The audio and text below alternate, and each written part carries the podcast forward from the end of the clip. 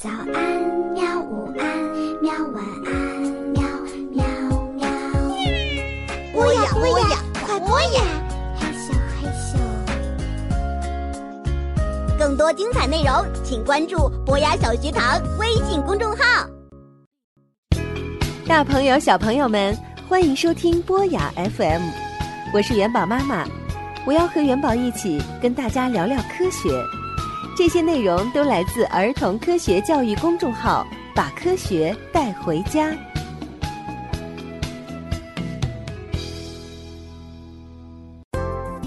小朋友们，这个夏天你们到池塘边玩耍的时候，有没有见过这些小昆虫？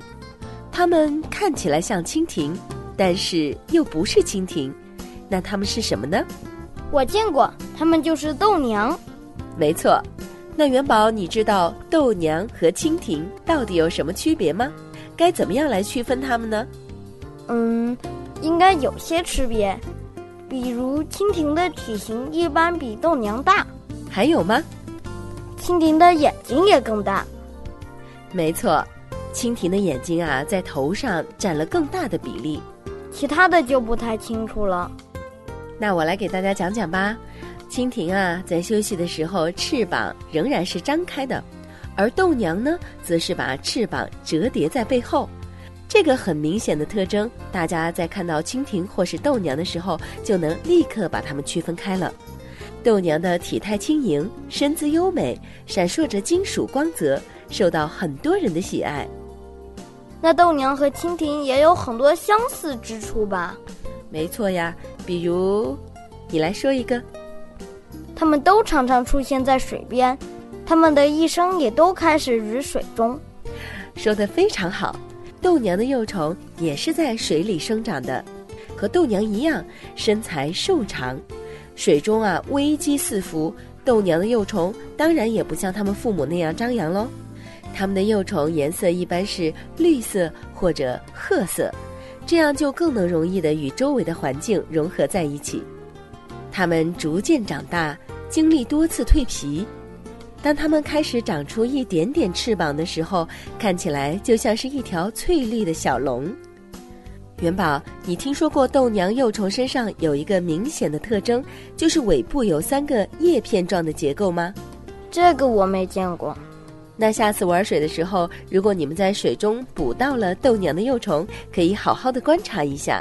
豆娘的幼虫就是用这三个叶片在水下呼吸，游泳的时候也可以像鱼的尾鳍一样划水。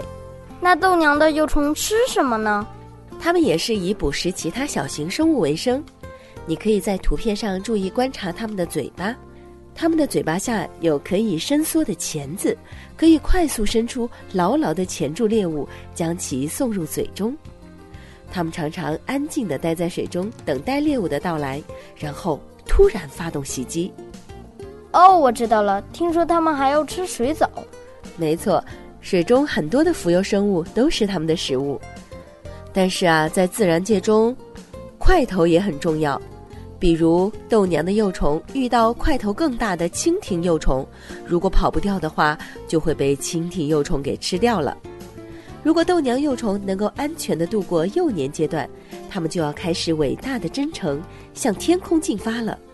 它们爬出水面，经历最后一次蜕皮，然后等待翅膀舒展变硬。它们蜕皮以后就变成了美丽的小精灵，在池边追逐打闹。当然，成年后的世界依然充满了危险。为了填饱肚子，有的时候它们还会吃掉其他豆娘，同时也要避免自己被吃掉。进入成虫阶段，也就是进入了生命中最后一个阶段。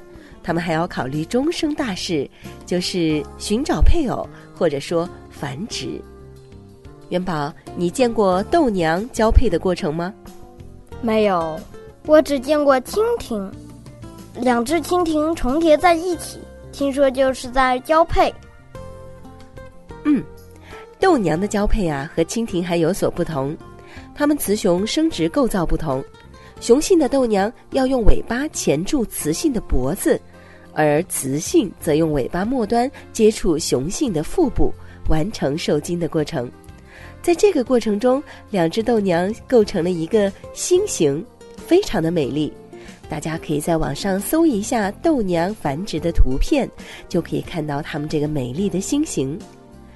接下来呢，它们就会跟蜻蜓一样，把宝宝产在水里。我知道，这就叫蜻蜓点水。没错。于是啊，又开始了一个生命的循环。好了，小朋友们，我们这一期的节目就讲到这里了。如果大家不过瘾的话，可以让爸爸妈妈在网上给你们搜索豆娘的图片，好好的来欣赏一番。好了，我们下期节目再见吧，拜拜，拜拜。